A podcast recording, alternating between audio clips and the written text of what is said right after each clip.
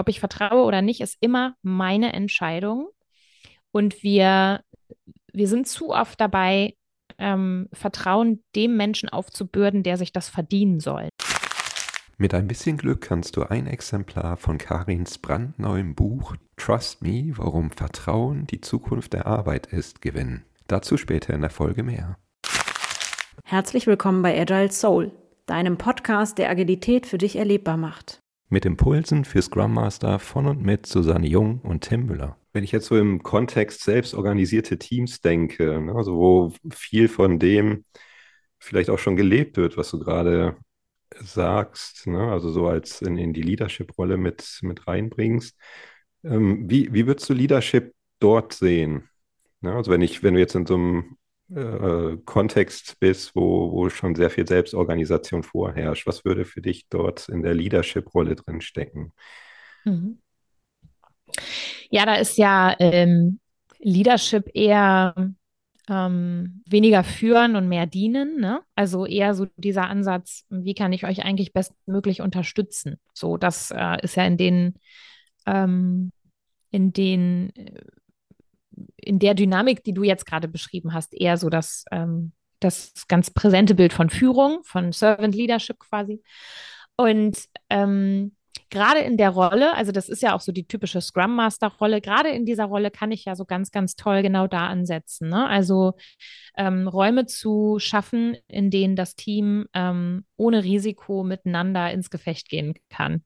Ich glaube, das, ähm, das ist äh, ganz, ganz wertvoll. Und wir denken immer, dass agil arbeitende Teams das können, weil die machen ja schon Scrum. Also ich, ich mache das jetzt ganz bewusst, sage ich es mal so platt, weil das begegnet mir immer wieder. Ne? Genauso wie das Menschen agil arbeiten, nur weil sie dann ein Board an der Wand haben. Das stimmt ja nicht. Das heißt, wir glauben immer, dass wir, dass Menschen das schon können, aber das ist nicht so, denn auch da erfordert das wieder die grundlegende Arbeit an jedem Einzelnen, am Individuum, am Team und psychologische Sicherheit herzustellen und dauerhaft ähm, auch spürbar zu machen, ist eine der härtesten Aufgaben überhaupt. Und nur weil ich agil arbeite, heißt das nicht, dass wir uns psychologisch sicher fühlen. Das heißt, ich kann zwar agil arbeiten, aber fühle mich überhaupt nicht sicher, im Team wirklich mal die heiligen Kühe anzusprechen, die aber dringend abgebaut werden müssten. Und ähm, von daher würde ich äh, genau da die Schlüsselfunktion in der Leadership-Rolle sehen. Mhm. Wie, wie, siehst du das mit, ähm, also wenn ich mir jetzt gerade vorstelle, ein selbstorganisiertes Team, die äh, Führungskraft, die Servant Leadership vorlebt, wie du sie gerade beschrieben hast, da geht es ja auch sehr viel um geteilte Führung. Ne? Mhm. Also dass das Team übernimmt quasi gemeinschaftlich Verantwortung für die Dinge, die sie tun. Welche Rolle spielt Vertrauen in dem Kontext dabei? Mhm. Ja, also meine Antwort zum Thema Vertrauen ist immer, dass Vertrauen immer die Hauptrolle spielt. Egal in welcher ähm, Konstellation tatsächlich wir zusammenarbeiten, spielt Vertrauen immer die Hauptrolle. Und ob wir es schaffen, selbst organisiert zu arbeiten oder nicht, hängt eben davon ab, wie gut das Vertrauen etabliert ist, würde ich sagen. Ähm, aber Vertrauen ist immer die Hauptrolle. Vertrauen ist das Fundament, auf dem unsere Zusammenarbeit steht oder eben nicht. Und gerade natürlich in selbstorganisierten Teams ähm, ist es so, dass das nur dann funktioniert, wenn ich wirklich im besten Glauben daran bin, dass hier alle ähm, nach bestem Wissen und Gewissen äh, das Beste tun, was in ihrer Macht steht. Das hat wieder ganz viel mit Menschenbild zu tun und, ähm, und eben auch mit dem persönlichen Vertrauen, das ich so habe, ich als Mensch jetzt. Ne? Also mal losgelöst vom Team. Ein Team besteht ja aus Individuen und die bringen alle ein ganz persönliches Set an Vertrauensfähigkeit mit in so ein Team. Und dann gibt es noch das übergeordnete Vertrauen, das ist dann die psychologische Sicherheit, sozusagen das Gesamtkonstrukt, was daraus wird. Und das, das alles ist so hochkomplex. Ähm, das wird sehr schnell spürbar, wenn das nicht funktioniert. Deswegen ist auch äh, nicht jedes selbstorganisierte Team wirklich selbstorganisiert. Ja, wie, find, wie seht ihr, was würdet ihr denn sagen, welche Rolle Vertrauen spielt? Das würde mich jetzt auch nochmal interessieren. Ich glaube, wenn du mich fragst, ist Vertrauen der Schlüssel zu allem. Wenn du kein Vertrauen hast, dann wird auf, auf sachlicher Ebene tatsächlich, glaube ich, nichts funktionieren, äh, weil derjenige ja. auf jeden Fall einen, einen Ausweg findet oder weil derjenige sich eben nicht sicher fühlt, sich auf, auf den Weg zu begeben. Ja. Mhm. Und ähm, gleichzeitig, ich möchte in einem Nicht-Vertrauensumfeld gar nicht sein. Mhm. Also, wenn ich das Gefühl habe, ich, ich werde ähm, nicht so akzeptiert, fühle ich mich persönlich jetzt auch nicht wohl. Oder beziehungsweise ich hatte früher wie du, ne, ich hatte so, sogar zwei Schränke. Ich hatte so einen Schrank für die Arbeitskleidung und den anderen Schrank für mich als Privatperson. Hatte ich auch. ja. Und das war so eine, ich hatte dann ja auch noch den anderen Namen, also ich hieß damals Susanne und jetzt Suse. Ähm, es war wirklich so eine sehr strikte Trennung und ähm, ich hatte mal so ein, ein Erlebnis, da fragte mich ein Kollege, ob er mir beim Umzug helfen solle. Äh, und mit dem hatte ich wirklich auch ein sehr vertrauensvolles Verhältnis. Und ich war so ganz äh, erschüttert, dass er so in mein Privatleben quasi. ich will jetzt nicht eindringen sagen, es war super nett und es war auch eigentlich total angebracht, dass er mir das angeboten hat. Aber ich fühlte mich damals so fast schon ertappt oder enttarnt. Ich kann das ganz schlecht sagen. Ja, ich glaube, ja es gibt Vertrauen und da würde ich auch nochmal abschichten, ebenso, ich habe ein Vertrauen in einen Menschen, ich habe Vertrauen in eine Beziehung oder ich habe Vertrauen in eine Fachlichkeit. Und wenn diese drei Dinge zusammenkommen, dann habe ich das, wo ich mich auch wohlfühle und wo die psychologische Sicherheit einen Boden hat. Mhm. Mhm. Als du jetzt gerade gesprochen hast, da habe ich mich gefragt, ist denn eigentlich, wenn jetzt Personen kein Urvertrauen haben oder die Bindungsfähigkeit äh, unterschiedlich ausgeprägt ist, ist dann quasi auf einer Teamebene Vertrauen gut gestaltbar? Ich habe mich das tatsächlich jetzt gefragt. Ja, ist es tatsächlich. Ähm, man hat sogar herausgefunden, dass in Bezug auf psychologische Sicherheit es weniger um die einzelnen Akteure und Akteurinnen geht, sondern mehr ähm, um das äh, Gesamtgefüge. Aber ähm, es erfordert eben von einem Menschen, damit umgehen zu können. Das heißt, es gibt ja zwei Ebenen. Ne? Also ich kann kein Urvertrauen haben. Das bedeutet ja, dass ich grundsätzlich schlechter aufgestellt bin, was meine Vertrauensfähigkeit angeht. Also um das jetzt nochmal so ganz kurz zu rahmen. Das bedeutet, dass ich generell Risiken höher einschätze, Risiken fokussiert bin, dass ich mich schlechter einlassen kann auf Menschen und Beziehungen ähm, und äh, dass ich, es gibt dann so ein paar Dinge, die, die man so typischerweise hat, ne? Also schon auch einen Hang dazu habe, die Dinge dann selber zu halten, festzuhalten, zu übernehmen, schlecht loslassen kann. Und das kann ich, kann ich ja trotzdem aktiv haben, aber ich kann damit im Teamkontext gut umgehen weil ich mich im Team so sicher fühle, dass ich das Gefühl habe, das Team kompensiert das. Also Beispiel, ich bin auch nicht gut aufgestellt, was mein Urvertrauen angeht. Ich bin also das lebende, das lebende Beispiel für genau das. Ähm, und es sind ja unfassbar viele Menschen, die, die das auch betrifft, ne? aber die wenigsten haben sich mal damit befasst und beschäftigt, ähm, was vielleicht so der Triggerpoint für so viele Dinge in ihrem Leben ist. So, und ich bin, ich bin auch schlecht aufgestellt, was das angeht, und ich habe diese Themen alle. aber gleichzeitig, wenn ich in einem äh, Team bin, in einem, also gleichzeitig hatte ich schon in Teams gearbeitet, ähm, und das betrifft die meisten Teams, in denen ich dann gearbeitet habe. Das liegt jetzt aber auch daran, weil ich natürlich selber auch sie entwickle und, und mitgestalte und, und weiß ähm, und um diese Dinge weiß. Ähm, das heißt, mein Ziel ist es immer, das Team dann dorthin zu gestalten, dass diese individuelle ähm, Beschaffenheit kompensiert werden kann durch das Gesamtgefüge. Also einen sicheren Rahmen zu schaffen für auch für Menschen, die ähm, da eben äh, weniger gut aufgestellt sind. Es erfordert aber trotzdem die Arbeit am Individuum. Also ich als Mensch, ich als Karin in dem Fall, muss das auch abgrenzen können. Ich muss also ähm, unterscheiden können zwischen dem, was jetzt mein Anteil ist, also mein fehlendes Urvertrauen, und zwischen dem, was jetzt hier im Team ist. Ich kann das nicht ständig übertragen. Wenn ich das ständig übertrage, dann würde ich dir recht geben, dann kann das so eine psychologische Sicherheit durchaus torpedieren. Das heißt, es braucht schon so ein bisschen Reflexionsfähigkeit und Selbstführung, um, ähm, um das nicht zu torpedieren. So würde ich das mal formulieren. Ja. Ich würde noch mal gerade von Karin die, ähm, genau. die Frage aufgreifen, was du unter Vertrauen und die Rolle von Vertrauen verstehst. Für mich ist im Prinzip, also es zeigt sich immer die Relevanz für Vertrauen, zeigt sich immer dann, wenn es schief läuft. Also solange alles gut läuft im Team, wir erreichen unsere Ziele, wir sind super unterwegs, ne? alle, alle sind happy, so nach dem Motto, okay, wir haben uns das vorgenommen, wir haben das erreicht und es funktioniert. Aber sobald irgendwas nicht funktioniert, ja, dann, dann zeigt sich für mich immer dass, äh, die Relevanz von Vertrauen und von psychologischer Sicherheit, nämlich wie wir dann miteinander umgehen.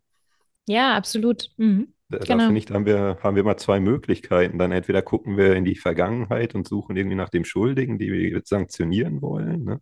Mhm. Oder wir gucken nach vorne in die Zukunft und überlegen uns, wie können wir es denn beim nächsten Mal besser machen, dass mhm. wir nicht nochmal in diese Situation reinlaufen. Mhm. Und ich entscheide mich da mal für den zweiten Weg, weil der erste mir so sinnlos erscheint. Ne? Ja. Weil die Vergangenheit kann ich sowieso nicht ändern. Und was nützt es mir jetzt da über irgendwie Sanktionen nachzudenken? Sie ändern ja nichts an der, an der zukünftigen Problemstellung. Ja, genau. Ja. Mhm. Na, also wie, wie will ich es in Zukunft besser machen und wie will ich in Zukunft verhindern, dass wir nochmal in solche Situationen reinlaufen? Mhm. Das ist für mich dann eher die Frage, die ich mir stelle. Mhm. Und dafür brauche ich halt das Vertrauen, genau wie du sagst, dass ich davon ausgehe, dass jeder zu jedem Zeitpunkt halt das Beste getan hat, was er oder sie gerade tun konnte. Ne? Und wenn ich diese Haltung habe, dann stellt sich die Frage nach dem Schuldigen ja auch gar nicht mehr. Genau, dann hast du einen ganz anderen Fokus, ne? Also dann, genau. ähm, das finde ich auch, das taucht in äh, Teams, die da schon echt weit sind, gar nicht mehr auf. Und ich finde, du sprichst noch einen wichtigen äh, Teil an, ähm, gerade so in Bezug auf psychologische Sicherheit. Ähm, glauben wir ja immer, dass wir dann psychologisch sicher sind, wenn es so harmonisch ist oder wenn wir ähm, so guter Stimmung sind, ne? wenn wir so das Gefühl mhm. haben, wir verstehen uns alle so gut. Und ähm, das ist auch echt ein Missverständnis, mit dem, ähm, mit dem man immer wieder aufräumen muss, dass das eben nicht so ist. Das ist ja auch wie in einer zwischenmenschlichen Beziehung zwischen zwei Menschen, wo das dann ja um Vertrauen geht. Wir spüren, glaube ich, am meisten von dem Vertrauen oder der psychologischen Sicherheit in unseren Beziehungen dann, wenn es knatscht. Ähm, mhm. und, äh, und das eine ist, wie wir dann miteinander umgehen, das sagtest du jetzt ja gerade. Und was ich auch noch total wichtig finde, ist, wie es uns geht. Also gibt es eigentlich eine Diskrepanz darin, wie es mir gerade geht und wie ich mich verhalte. Sobald es eine Diskrepanz gibt, sowohl im Team als auch in der zwischenmenschlichen Beziehung. Also ich fühle mich jetzt eigentlich, am liebsten würde ich gerade emotional aus brechen oder rumschreien oder ich möchte eigentlich ansprechen, dass mir da, dass das gerade nicht okay ist, was hier passiert. Aber nach außen dampfe ich das runter, bin nett, ähm, lächle und sag, ach, ist ja gar nicht so schlimm, ne? Schwamm drüber. Und bumm, wissen wir, es gibt keine psychologische Sicherheit und in einer zwischenmenschlichen Beziehung kein Vertrauen oder zu wenig Vertrauen, um das Gefühl zu haben, das halten wir hier stand, ich kann das machen. Und das ist ja das, was in Systemen täglich passiert. Wir verhalten uns also anders, als wir eigentlich wollen.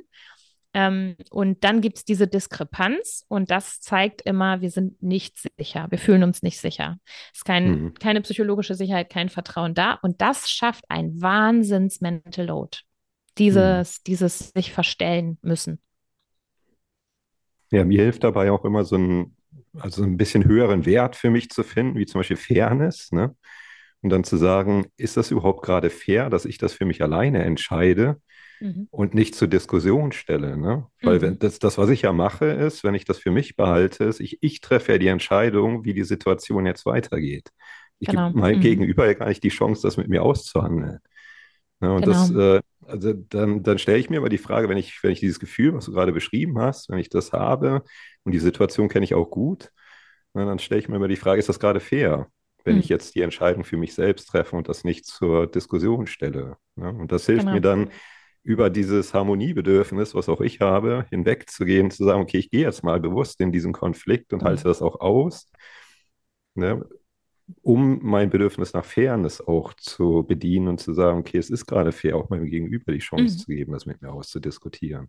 Ja, genau. Ähm, und das, das ist Selbstführung. Ne? Also das meine ich, wenn ich so sage, es braucht immer genau diese Reflexion auf Metaebene, ob es die Orientierung an einem Wert ist oder was ich, äh, was ich einen schönen Mechanismus finde oder ähm, womit ich auch sehr gerne arbeite, sind Worst-Case-Szenarien. Ne? Also mhm. sich in der Situation immer mal kurz selber am Haken zu ziehen, auf die Metaebene zu gehen und zu sagen, was kann denn jetzt im schlimmsten Fall eigentlich passieren? Ne? Weil wir ja gar nicht wissen, wovor wir Angst haben. Wir spüren ja nur irgendwie, dass wir dass wir nicht glauben, dass wir jetzt so sein können, wie wir sind, aber wir wissen meist nicht warum. Das haben wir ja gar nicht, bleibt ja diffus irgendwie und schon ist der Moment vorbei. Und dann einfach mal sich am Riemen zu reißen und äh, sich auch zu fragen, was wird jetzt im schlimmsten Fall passieren, wenn ich jetzt sage, halt, stopp, ne? Das ist so nicht mhm. okay. Ähm, und so gibt es ganz viele unterschiedliche Mechanismen, ähm, die wir eben verwenden können. Aber das ist eben die höchste Form der Führung, das ist eben Selbstführung. Das zu trainieren ähm, ist eine Aufgabe. Und ich glaube, das ist ein ganz entscheidender Teil von New Work. Ich habe tatsächlich noch eine Frage und ich stelle immer die Fragen, auf die ich tatsächlich keine Antwort habe, mhm. äh, selber. Wenn wir an New Work denken und ich an die Corona-Zeit denke, dann sind wir ja natürlich ganz oft auch im virtuellen Kontext unterwegs und äh, der virtuelle Kontext hat beinhaltet dann manchmal ja auch noch sehr viele, vielleicht sogar unterschiedliche Kulturen. Wie siehst du das, wenn du an, an Vertrauen denkst? Ähm, wie man Vertrauen aufbauen kann im virtuellen Raum, beziehungsweise hast du gute Ideen und Tipps dazu, wie man da sehr gut ähm, virtuell Vertrauen schaffen kann, ohne dass man sich anfasst oder ohne dass man sich informell treffen kann oder informell trifft. Und äh, ähm, ja, ich, ich muss sagen, ich freue mich immer, wenn ich die Leute mal drücken kann. Das kann man ja, natürlich ja. virtuell sehr, sehr schlecht. Und das macht auch was mit meinem Vertrauen, merke ich immer, dass, mhm. dass mir das häufig fehlt. Mhm. Und da habe ich mich gefragt, wie groß ist der Anteil oder was kann man aktiv tun, wenn man an virtuelles Vertrauen denkt? Mhm. Ich glaube, das Wichtigste ist nochmal zu rahmen, wann vertrauen wir Menschen eigentlich. Ne? Also äh, deswegen finde ich die Frage so schön. Es gibt ja ganz viele solcher Fragen. Ne? Also wie kann ich das und das am besten machen, damit wir uns vertrauen? Oder wie kann ich das und das am besten ähm, steuern? Und hybrides Arbeiten ist dafür natürlich gerade so das Paradebeispiel. Und wir glauben immer, dass wir für Vertrauen ähm, eine Nähe brauchen und eine, ich habe dich kennengelernt, äh, Kultur und eine Vertrautheit. Ne? Also wir glauben, Vertrauen braucht Vertrautheit, so kann man das vielleicht sagen. Und äh, das ist nicht so, äh, sondern dass diese Vertrautheit ist eher das Gefühl von, ich fühle mich wohl bei dir, ich weiß, worauf ich ähm, ich, weiß, ich weiß, was mich erwartet, ich weiß, woran ich bin. So, das kann man äh, vielleicht so übersetzen. Ne?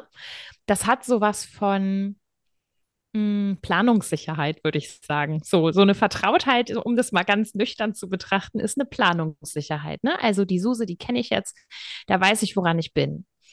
Das gibt natürlich ein Gefühl von Sicherheit, aber das dürfen wir nicht verwechseln mit Vertrauen. Denn Vertrauen kann ich von jetzt auf gleich. Das ist eine Entscheidung. Also äh, ob ich vertraue oder nicht, ist immer meine Entscheidung. Und wir, wir sind zu oft dabei, ähm, Vertrauen dem Menschen aufzubürden, der sich das verdienen soll. Ne? Also dann geht es immer darum, verdienen die, also die einen schreien irgendwie, äh, vertraut euch doch mal, äh, vertraut uns doch mal, damit wir besser arbeiten können. Und die anderen sagen, das Vertrauen müsst ihr euch erstmal verdienen, indem ihr besser arbeitet. Und dann denkt man so, ja gut, was machen wir jetzt? Und da muss ich wirklich sagen, Vertrauen lebt nur davon, dass es gegeben wird ähm, und nicht davon, dass es verdient wird, weil es kann erst dann ähm, sich bewähren, wenn es gegeben worden ist. Und das ist so ein bisschen die Sackgasse, glaube ich, die wir oft erleben. Und in Bezug auf deine Frage würde das bedeuten, wir vertrauen uns einfach. Ähm, und das ist eben wieder die, die Arbeit an mir selbst. Also was brauche ich, um jetzt vertrauen zu können? Natürlich spielen dabei vertrauenswürdige äh, Aspekte eine Rolle, also Dinge, die unsere Vertrauenswürdigkeit erhöhen. Äh, wie zum Beispiel, dass ich merke, Suse, du bist wohlwollend mit mir, du meinst es gut, ne? Also deine Intention mit mir ist gut, du willst mir nichts Böses. Oder ich nehme eine Kompetenz bei dir wahr. Oder ich nehme wahr, dass du immer total verlässlich bist, weil du total pünktlich in das äh, virtuelle Meeting kommst. Oder, ne, also das sind, es gibt so ein paar Dinge, die unsere Vertrauenswürdigkeit erhöhen. Aber ob ich dir deswegen vertraue, liegt trotzdem an mir. Das heißt, es gibt unfassbar vertrauenswürdige Menschen.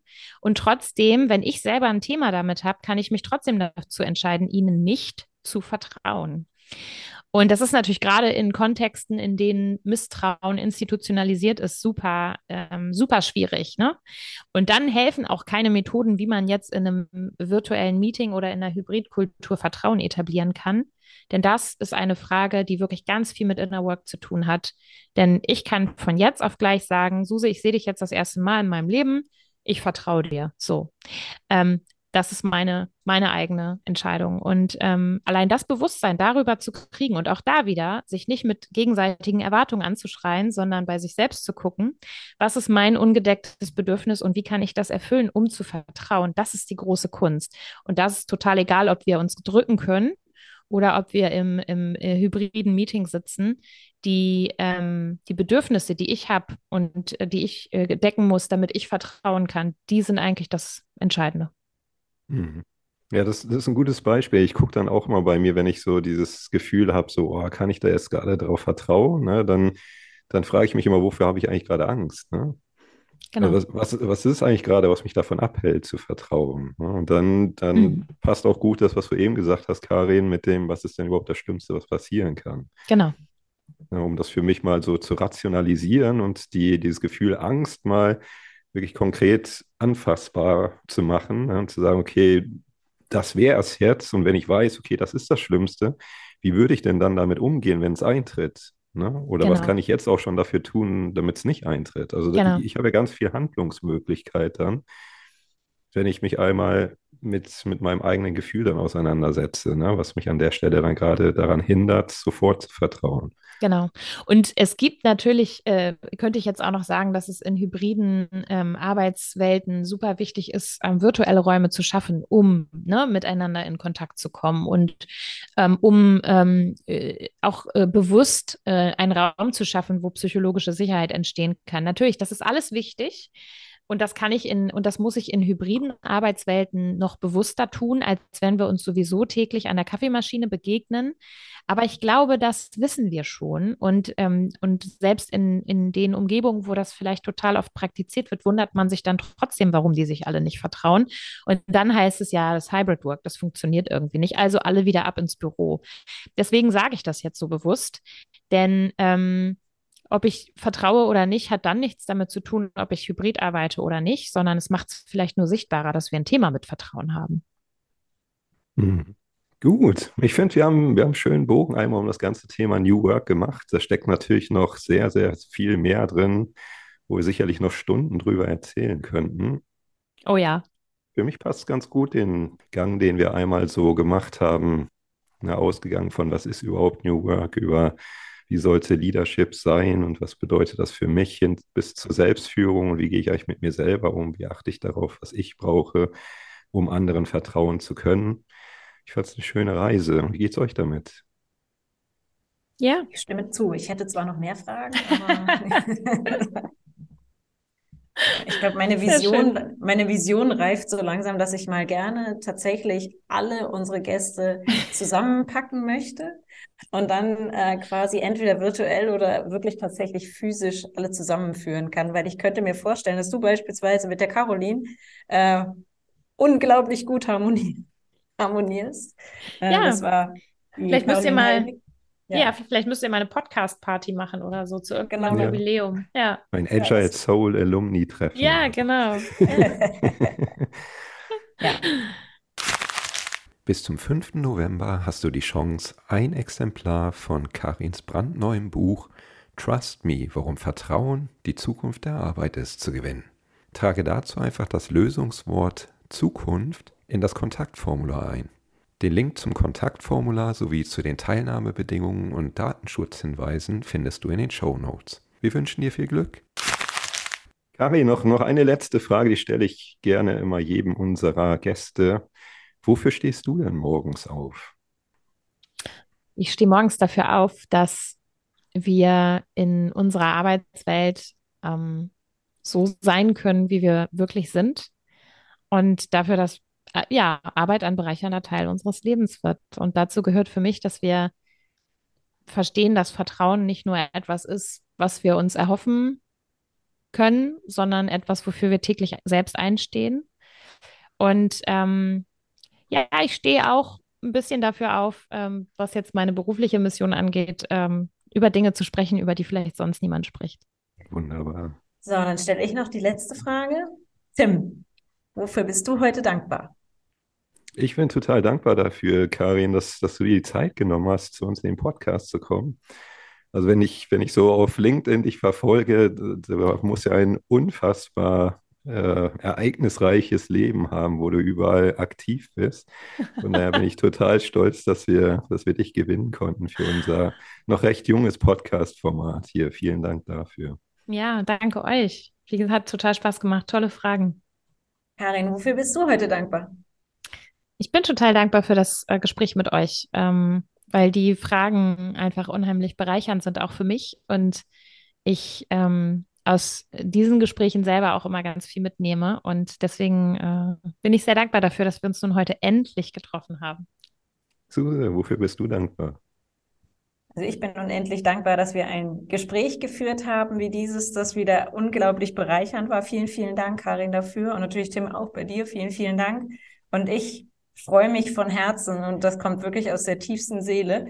Ähm, vielen Dank, dass jemand dafür brennt, dass wir ganz auf die Arbeit gehen dürfen und nicht nur halb. Und ähm, vielen Dank, dass du so viel Energie da reinsteckst, dass wir ähm, Menschen werden dürfen auf der Arbeit und dass Arbeit nicht wehtun muss und wir kein Schmerzensgeld bekommen, sondern dass wir genau. glücklich und gesund ähm, sein dürfen. Vielen Dank dafür.